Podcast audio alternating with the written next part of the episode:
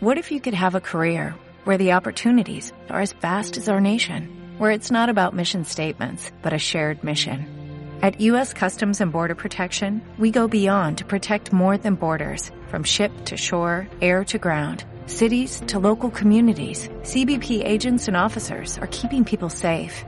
Join U.S. Customs and Border Protection and go beyond for something far greater than yourself. Learn more at cbp.gov/careers. Estamos de regreso en la emisión del mediodía de Libertópolis y tal y como les habíamos anunciado, apreciables amigos, vamos a conversar hoy con Mauricio Ríos García, ya es conocido por, por nuestra audiencia, pues no es la primera oportunidad que tenemos, la, el, podemos compartir con él. Eh, y, con ustedes, apreciables amigos. Bueno, Mauricio, además de economista, es autor de La década perdida de Occidente, un manifiesto contra la gran recesión de Unión Editorial e Incautos, la enorme burbuja a la que indujeron a Bolivia y cómo salir de ella. Se dedica a la offshore wealth management o la planificación patrimonial internacional como socio fundador y director de Crusoe Research. Le damos la bienvenida a, Mauricio para que nos comente a grandes rasgos eh, aquello que considera más importante de su informe semestral de análisis, evaluación y pers perspectivas de la economía que recién publicó ahorita en julio de 2022. Que pues bueno, antes de que entremos a las preguntas, lo primero es lo primero, saludar a Mauricio y agradecerle que nos acompañe. Mauricio, buenas tardes, bienvenido. Buenas tardes, estimada Marta Yolanda. Jorge, qué gusto saludarlos de nuevo después de un tiempo. Gracias, Mauricio. Bienvenido. Gracias, Mauricio. El gusto es nuestro.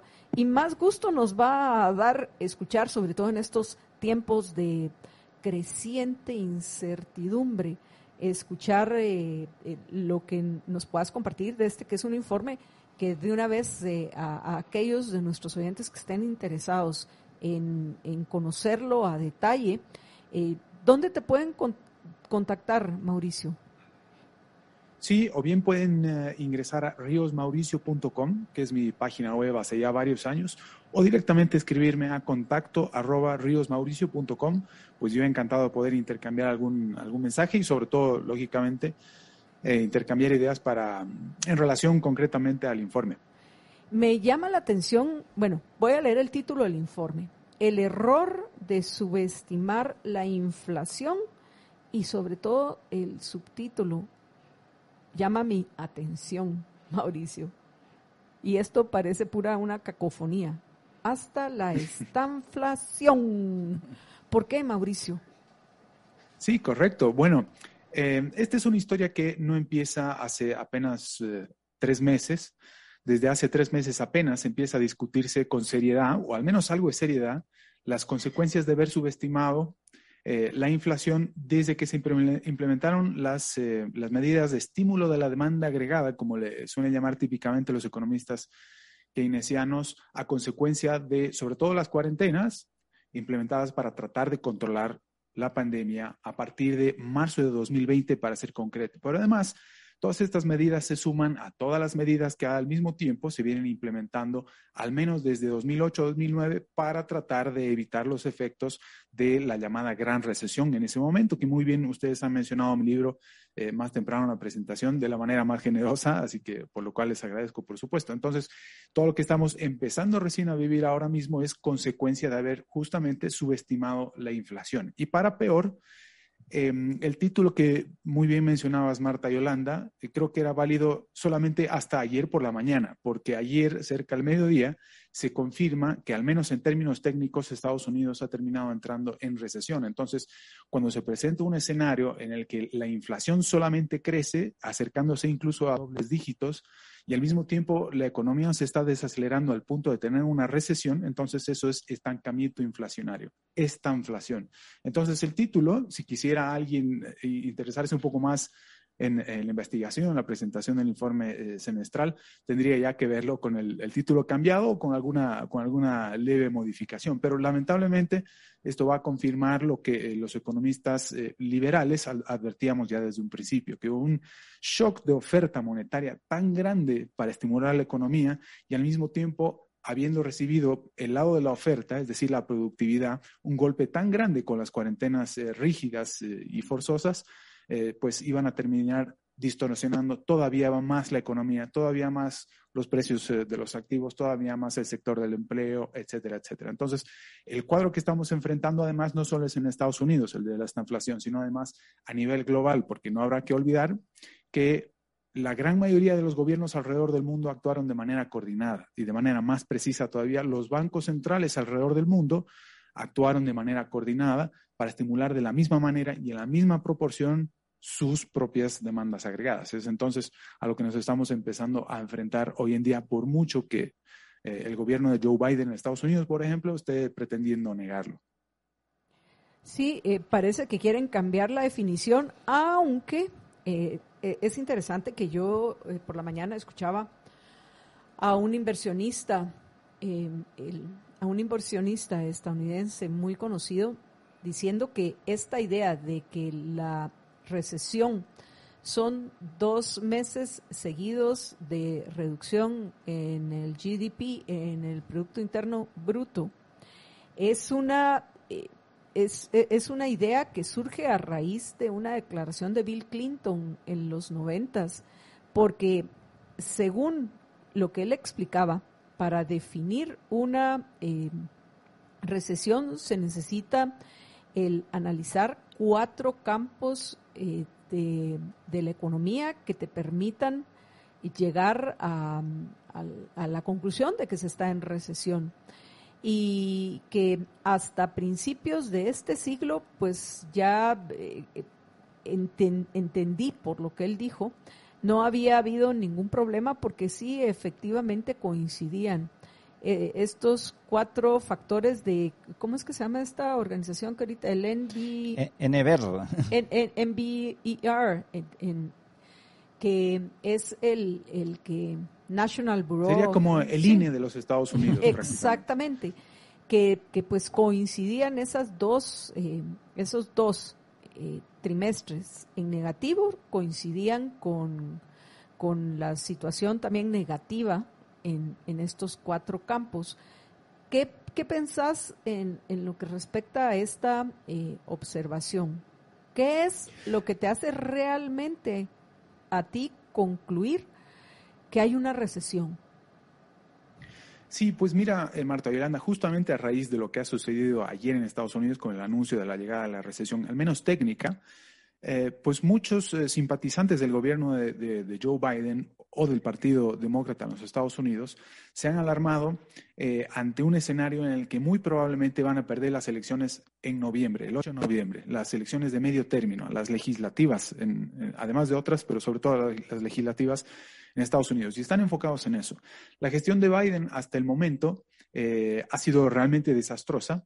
Eh, la aprobación de su popularidad y al mismo tiempo que, su desaprobación no podía ser más alta en tan poco tiempo que lleva de gobierno. Eso por un lado. Y por el otro, es lamentable que nos tengamos que poner a discutir sobre tecnicismos, a pesar de que lo he discutido ya en redes sociales en términos técnicos, es lamentable que tengamos que recurrir a tecnicismos o redefiniciones de lo que es una recesión, cuando en realidad lo que está sucediendo en Estados Unidos es que, aunque no estuvieran en recesión técnica, sí que están en una crisis, porque la economía no se está recuperando incluso después de todos los paquetes de hiperestímulo que se han estado aplicando, ya incluso desde, desde el gobierno de Donald Trump, porque hay que decirlo los estímulos que han habido son impresionantes. Entonces, a medida que vaya perdiendo popularidad Joe Biden, que todavía puede perderla, perderla aún más, eh, van a haber problemas en el Parlamento para la política económica porque va a estar sumamente dividido y va, a ser muy difícil aplicar, ya sea medidas típicamente keynesianas eh, de izquierda o típicamente keynesianas de derecha también, de los conservadores. Entonces, eh, vamos a, mi apuesta es que en todo caso vamos a vivir un largo tiempo de alta inflación, podría ser de dos dígitos, al mismo tiempo de bajas tasas de interés, quién sabe si en 2023, eh, cuando se termine de recontraconfirmar la, la recesión, quieran volver a recortar las tasas de interés y al mismo tiempo tengamos un crecimiento demasiado reducido, una recesión demasiado prolongada. Esperemos que no la, la recesión, todavía veremos cómo siguen reaccionando los mercados ante, ante estos datos.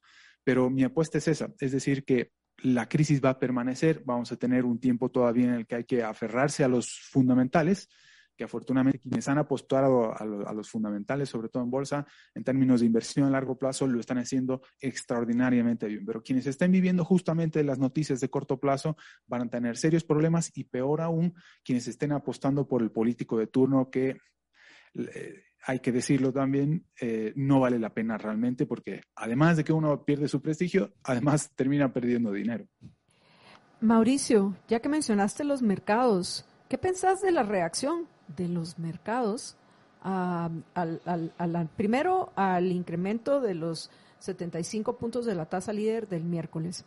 Ayer a la, a la confirmación de lo que pues ha sido considerado en los últimos tiempos la definición técnica de recesión, dos eh, trimestres seguidos en negativos del PIB.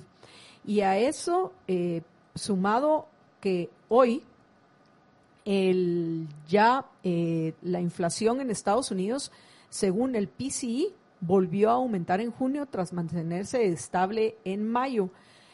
usando como referencia la Fed y publicado por el Departamento de Comercio hoy, que, este es realmente el PCI, es el que utilizan los, eh, los del FOMC para, para tomar sus decisiones. ¿Qué pensás de las reacciones de los mercados que pues vemos que, que en lugar de, de caer las en lugar de caer los, los precios de, de, las acciones o de las criptos, subieron.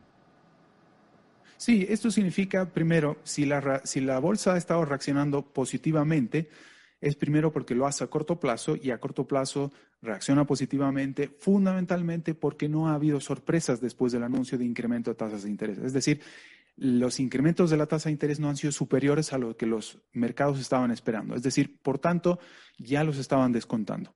Y no es tampoco, como he leído por ahí, que los mercados eh, reaccionan positivamente porque saben que en el resto del año ya no van a haber mayores incrementos, cuando en realidad la Reserva Federal desde hace al menos tres meses ha dicho ya que luego de los cuatro incrementos que llevan el año tienen que añadirse por lo menos dos más. Otro, si no me equivoco, hay que esperar a la reunión de Jackson Hole, en todo caso, eh, en agosto y además eh, la última medida del año en el último trimestre. Así que quedan por lo menos dos incrementos más, aunque habrá que ver eh, en qué proporción. Lo cierto es que aunque hayan reaccionado eh, positivamente en el corto plazo, estimada Marta Yolanda, los mercados vienen en una tendencia bajista que se confirmó recién en el segundo trimestre, pero que vienen con la tendencia bajista desde finales de 2021, justamente porque estaban viendo que había una desaceleración de la recuperación de la economía global cada vez más lenta y que los problemas responden a problemas fundamentalmente estructurales. Antes se observaba una recuperación demasiado lenta en la eurozona, luego la, eurozona eh, viene a ser eh, agredida, no la eurozona propiamente, pero sí que viene a, tener problemas por la invasión de Rusia sobre Ucrania en febrero, y luego vienen los problemas de inflación en Estados Unidos además. Es decir, sobre todo Occidente está empezando a sufrir las políticas, eh, las consecuencias de una política económica errada y errática desde un principio y sobre todo desde, la, desde el inicio de la pandemia. Es a eso que responde eh, exactamente los problemas. Pero además, estimada Marta Yolanda, eh, si bien además los mercados están en una tendencia bajista general, es fundamentalmente porque mm, responde a problemas estructurales en la economía. Oferta y demanda no se están encontrando han sobreestimulado la demanda y no han permitido que la oferta pueda recuperarse en la misma proporción. No se recupera tan rápido. Entonces, además de los, de los problemas y distorsiones que ya había en un principio, debido a, las políticas que se habían implementado con la gran recesión, las han traído nuevamente hasta, hasta el momento, presumiendo que esas políticas no generaban inflación, es decir, exceso, hubo un exceso de confianza de las autoridades, cuando en realidad sí que había inflación. Pero si además no hubieran querido creer realmente que había inflación, hay muchas otras eh, formas eh, de medirla. Haciendo un ejercicio, por ejemplo, si se utiliza la forma de medir el, el, em, índice de precios al consumidor como se lo hacía en los años 80, la inflación ya es de doble dígito y es mucho más alta que, que la, la, del 9,1% que se ha reportado apenas en junio anualizada. Es decir, hay muchos métodos de recalcular, y no oficialmente, los niveles actuales eh, eh, de la inflación. Es decir, Si actualmente tenemos los niveles de inflación que teníamos, por ejemplo, en la década de los 70, cuando se conoció de verdad lo que era un estancamiento inflacionario, pues a la Reserva Federal le queda todavía un muy largo camino por recorrer si realmente quiere tener la inflación bajo control. Jorge. Mauricio, en, el cabal en la conferencia de, prensa que dio Powell después el anuncio de la subida de tasas, eh, menciona, mencionó de que según ellos, eh, la tasa en la que estaban ahorita, o sea, en el 2.50, que, que pusieron entre 2 y 2, 2.25 y 2.50, es una tasa neutra, le llaman ellos, eh, em, con relación a la inflación que, que, hay actualmente. Pero, ¿cómo, ¿cómo pueden decir que es neutro si es está a, a 2.50, ponele, y la inflación está al 9%? Sí, lo que el nuevo término que acaba de acuñar eh, Powell, es decir, neutro para las tasas de interés, es lo mismo que fueron eh, los términos de transitoria que aplicaron para la inflación. Es decir, de nuevo, neutra para las tasas de interés es lo mismo que transitoria para las tasas de inflación. No saben cómo controlar en términos eh, de en términos discursivos, no saben ya cómo controlar la narrativa que comenzaron en un principio. Es decir, si ya estuvieron mintiendo sobre la inflación, que fue claramente una mentira que además tuvieron que reconocer, ¿por qué habría que creerles la pretensión de mentir sobre la recesión, tratando de cambiarles la definición? Esto nuevamente les va a quitar eh, tanta credibilidad como que van a recibir un durísimo revés en las elecciones de medio término y quién sabe si muy probablemente además Joe Biden, si acaso se termina lanzando a la reelección, la termine perdiendo eh, con un revés de comparable magnitud también en dos años más adelante. Sí, yo pienso que los, los demócratas están preparando para ver cómo se zafan de Joe Biden y que no se decida correr por la reelección. Pero eh, ya eh, que, hemos mencionado varios temas de, Europa, hoy precisamente anunciaron que el PIB subió apenas un punto siete por ciento, pero la inflación llegó a un récord al 8.9%. La, la situación europea es eh, un poco diferente a, la estadounidense. ¿Podrías explicarle a, nuestros oyentes cuál es la, diferencia, Mauricio? Sí, lo que está sucediendo ahora mismo en la eurozona, además de responder a problemas estructurales que había señalado un poco más, eh, un poco más temprano, es que para lo que es para los estadounidenses, eh, la ciudadanía en general, para los europeos, el problema que tiene el Banco Central Europeo son países y gobiernos al mismo tiempo, lo cual le añade varios grados de dificultad al momento de decidir eh, eh, sus políticas. Pero concretamente respecto eh, de, la inflación, el problema con el Banco Central Europeo es que subestimó la inflación en mucha mayor proporción que la Reserva Federal. Por tanto, decidió mantener las tasas de interés negativas durante demasiado tiempo y, por tanto, para el momento en que la Reserva Federal decide incrementar las tasas de interés, el Banco Central Europeo empieza a retrasarse, pensando que eh, la inflación había alcanzado ya máximos. Entonces, en la, medida, que se retrasaba para seguir a la Reserva Federal en, ese incremento de tasas eh, de interés, em, el euro al mismo tiempo empezó a perder fortaleza al punto en el que ha llegado a la paridad, hace unos días nada más, a su paridad por primera vez en 20 años. Es decir, va a tener todavía mayores problemas de inflación. Hoy día nada más se conoció el dato de que en lugares como España la inflación ya se está perdiendo eh, eh, de control, que se acerca al 8-9% eh, justamente. Y es precisamente porque existen países con una, voracidad fiscal mucho mayor comparativamente, por ejemplo, la, de España con, la, con la, de Alemania o la de Finlandia. O, la de, o la de Holanda o Países Bajos, por ejemplo. Entonces, el problema del Banco Central Europeo es que tiene que al mismo tiempo atender problemas como los de los italianos, los de los españoles y los de los finlandeses al mismo tiempo que se suponen a seguir eh, fomentando eh, este, este, tipo de gobiernos que tiene eh, como el de Sánchez en España, que no tiene ningún reparo sobre las cifras macroeconómicas y la estabilidad macroeconómica, justamente porque descansa en lo que pueda hacer el Banco Central Europeo al momento de rescatarlos, como ha sucedido en 2011, y garantizar la fortaleza del euro, es decir, se aprovechan de tal situación. Ahora, como factor agravante, y con esto termino esta pregunta, ahora mismo el país que está en mayores problemas dentro de la eurozona es Italia, fundamentalmente por un problema político. Hace unos días, nada más, alrededor de una semana atrás, Mario Draghi decidió renunciar porque el Parlamento boicoteó el plan que tenía de gasto para poder estimular al mismo tiempo la demanda agregada interna de, los italianos. Entonces, Mario Draghi, expresidente del Banco Central Europeo, levanta las manos porque eh, supone eh, eh, probablemente que esta vez el Banco Central Europeo no será capaz de, rescatar al país o simplemente no está dispuesto a entrar en un escenario en el que tengan que rescatar al país bajo su nombre. Entonces, la situación en la eurozona es mucho más complicada porque además eh, los, eh, los, problemas estructurales que viven responden a rigideces laborales, exceso del gasto y toda una serie de problemas en los que eh, no vamos a entrar a hablar ahora mismo en detalle, salvo que me los pregunten.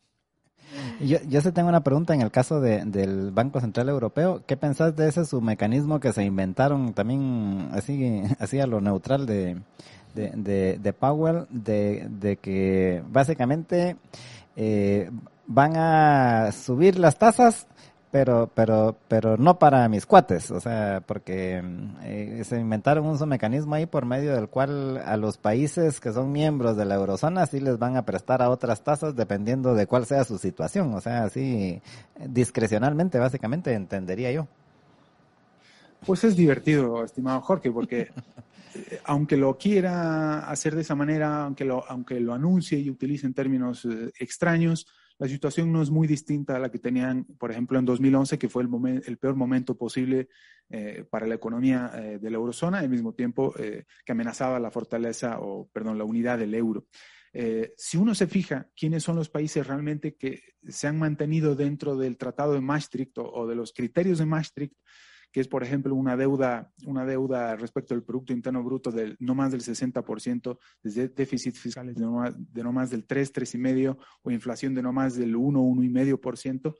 Eh, pues son solamente tres apenas los que mencioné. Eh, Finlandia creo que incluso está eh, lejos, pero ser, eh, perdón, fuera, pero cerca. Países Bajos se encuentra dentro, pero no se mantienen dentro ni Austria, ni Alemania, ni nadie. Entonces, para definir quién es amigo finalmente del Banco Central Europeo, yo no estoy seguro cuáles serán los criterios que, eh, van a seguir, si no son justamente los criterios de Maastricht. Mauricio, tenemos que hacer una breve pausa y pienso que este es el momento ideal para hacerlo. Ya vimos el contexto del resto del mundo, digo el resto del mundo fuera de Latinoamérica. Hacemos un corte y cuando regresemos, eh, ¿nos podrías ya compartir eh,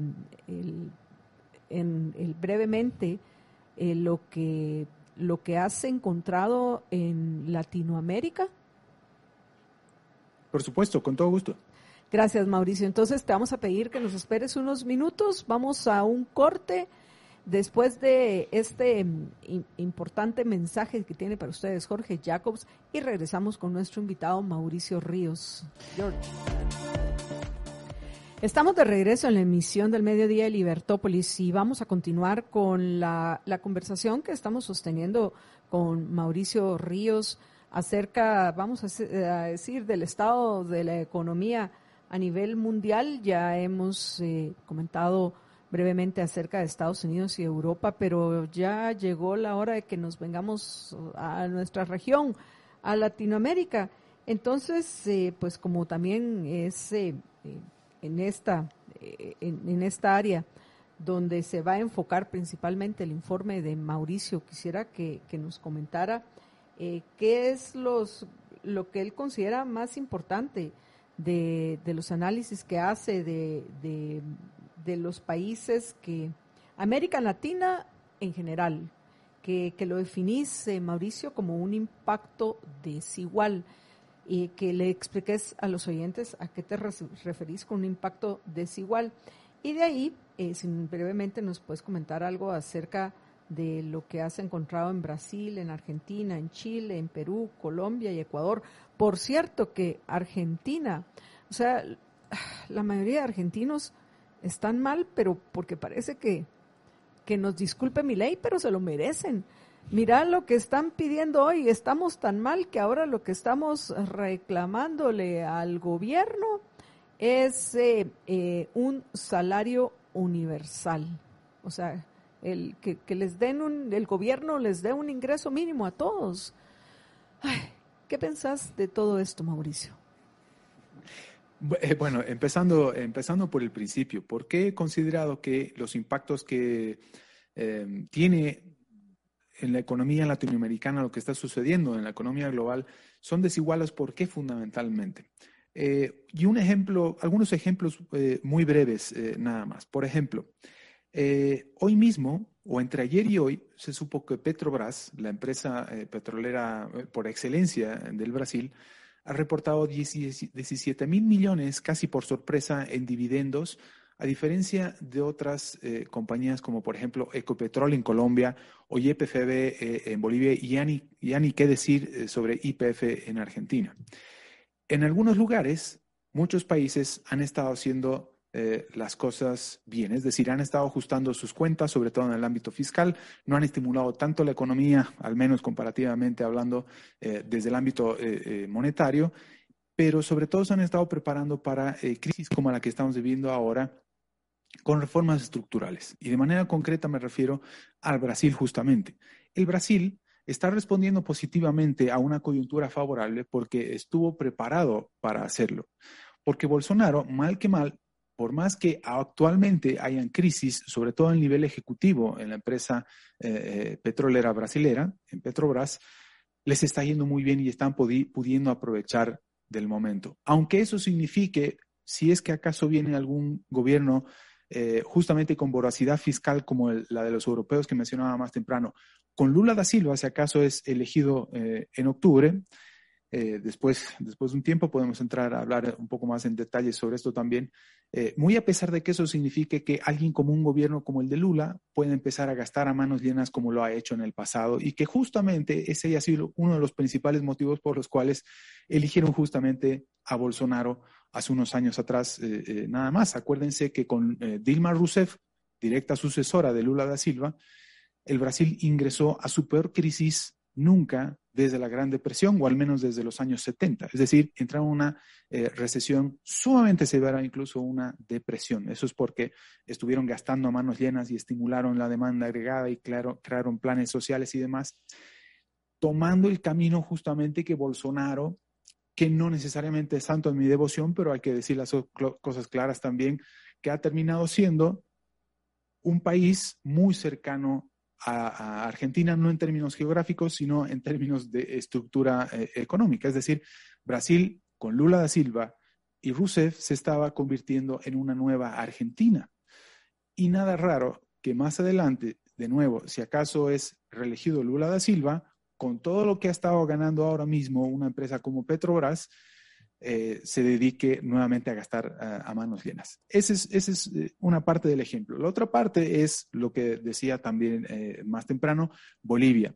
Bolivia no está pudiendo aprovechar de esta buena racha, de esta coyuntura favorable en términos de precios de commodities, algo que no había mencionado, de cotización internacional de materias primas, gracias a la guerra y demás otros, otros temas, porque el sector está absolutamente destruido. En Bolivia no sabemos cuál es el nivel de reservas probadas que existen realmente. No existe certidumbre a corto plazo respecto a qué es lo que va a suceder con el subsidio a los hidrocarburos, por ejemplo, algo que hemos estado viendo eh, en Ecuador muy recientemente. Quieren mantener eh, a toda marcha eh, los subsidios a los hidrocarburos llamándose indígenas y que por ser indígenas los opositores merecen que los, los, precios de los carburantes se mantengan rígidos o, subsidiados, etcétera, cuando no hay dinero, cuando previamente deberían haberse ajustado los cinturones y no lo hicieron. Es decir, son muy pocos los países que tienen la posibilidad de aprovechar de esta buena racha. Lamentablemente ya no es más la generalidad de lo que sucedía en América Latina. Acuérdense que con la última recesión, o sobre todo con la gran recesión, había una América Latina a dos velocidades. La que imprimía mayor velocidad estaba caracterizada por economías como la chilena, la colombiana y la peruana. Ahora no se mantiene ninguna de las tres y afortunadamente la que se mantiene relativamente más robusta y con mejores perspectivas en términos relativos es la de Brasil. En Colombia, está creciendo todavía eh, la economía, pero no ha hecho los ajustes eh, necesarios. Acuérdense que Duque quería incrementar impuestos y la oposición armó una casi una casi un golpe de estado o un derrocamiento como el que también vivió eh, Piñera hace unos años nada más en 2019 con un ligero incremento de los pasajes de, subte o de metro. Y lamentablemente terminó cediendo, así como cedió Macri en su momento, así como terminó cediendo, vamos, eh, varios, todos ellos. Y si ahora mismo Colombia está creciendo, es gracias a la buena racha de los precios internacionales de los commodities. Pero con un presidente como Petro, que quiere terminar con las nuevas exploraciones de petróleo eh, en el país, Ecopetrol no está cotizando eh, como todos quisiéramos o como los propios colombianos quisieran. Entonces, hay incertidumbre alrededor de toda la región, hay problemas estructurales de los cuales no van a salir pronto.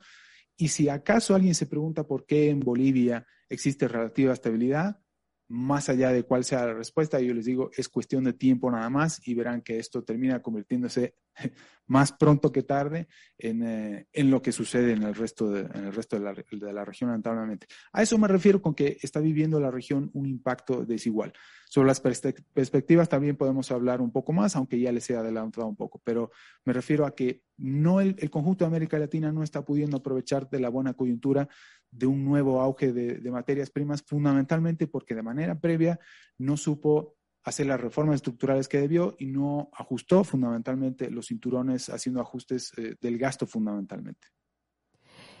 Eh, Mauricio, tenemos que terminar en un par de minutos. ¿Conclusiones o algo más que querrás agregar que aún no hemos, eh, que, que no hemos tocado? ¿Algún tema que consideres importante? No, simplemente que eh, agregar lo que ya había dicho sobre el diagnóstico de la economía eh, latinoamericana, que el mayor desafío hacia adelante es lo que ya ha estado viviendo los últimos meses nada más del, primer semestre y es la apreciación del dólar. Es decir, todavía vamos a ver más inflación en América Latina. Hay muchos países que ya están con inflación que se acerca o que ya está en, en dobles dígitos, pero que eso no va a ceder pronto, aunque estén incrementando tasas de interés de manera agresiva, porque al mismo tiempo el dólar se está apreciando con mucha fuerza. Entonces, las monedas latinoamericanas se van a seguir eh, apreciando y por tanto los capitales van a seguir saliendo. La demanda de los Estados Unidos, si entra en recesión, eh, eh, va a caer de los, de los productos que América Latina exporta típicamente. Entonces, vamos a seguir teniendo problemas en ese sentido y por tanto va a haber que prepararse para mucha volatilidad, no solo en la economía, sino además en términos políticos y que tendrían que empezar a ponerse a pensar los opositores en general alrededor de América Latina, porque eh, está siendo gobernada por la izquierda radical en todo lado, menos en Brasil, eh, probablemente vaya a tener que aplicar duras medidas más adelante y que se traten de reformas eh, estructurales ya inevitables. Así que en términos de expectativas va a ser un poco difícil, pero hay que ajustarse en ese sentido. Entonces tú pensás que la, la el aparente caída del, del, precio del dólar, del Dixie, en estos días recientes es únicamente una corrección, va a rebotar y va nuevamente a subir y que probablemente el euro va nuevamente a caer, entendería yo que eh, esa es eh, tu conclusión. Sí, correcto. Esa es una de las grandes paradojas que estamos viviendo ahora mismo. En la medida que más devalúa la moneda, la Reserva Federal, el dólar, más se fortalece respecto del resto de monedas, porque todas las economías alrededor del mundo, o al menos los principales bancos centrales alrededor del mundo, copian a pie de letra lo que está haciendo la Reserva Federal devaluando sus propias monedas. Y eso genera inflación. Y al mismo tiempo, la gente, para huir de la inflación local que eso provoca, huye y se refugia en el dólar al mismo tiempo. Entonces, como mencionaba más temprano, como todas las políticas de estímulo de la demanda agregada, sobre todo monetarias, han sido coordinadas eh, alrededor del mundo, el resto del mundo está actuando de la misma forma al mismo tiempo, tratando de refugiarse en el dólar por la inflación creada de manera local alrededor del mundo. Y eso es válido para para eh, eh, la eurozona, para América Latina, eh, etcétera, etcétera. Eso es lo que está sucediendo ahora mismo. No hay que subestimar al dólar tan rápido y a pesar de que haya tantos, tantos de sus detractores. Eh, por cierto, tenemos una pregunta de Ingrid Ortega que dice que si es viable invertir en un plazo fijo en estos momentos. Bueno, yo pienso que dependería del plazo fijo, porque entiendo que ahorita tenemos la curva invertida en los bonos del Tesoro en Estados Unidos, que es mayor el interés que te pagan a dos años que el que te pagan a diez. Pero sin esto ser, por favor, ninguna, ¿cómo se llama? Financial advice, ninguna, eh, ningún consejo financiero. Eh, ¿Cuál es tu opinión, Mauricio? Bueno, que depende de las circunstancias, pero eh, mi sugerencia, que no mi recomendación, mi sugerencia es que eh, mire más hacia la renta variable del sector energéticas y commodities y siempre a largo plazo nada más, y que no subestimen el dólar. Es todo lo que puedo decir desde acá y en este momento justamente para no caer justamente en, en problemas de, en términos regulatorios, ni para ustedes ni para mí, así que con calma. Mauricio, te agradecemos muchísimo que hayas compartido con nosotros y esperamos verte pronto.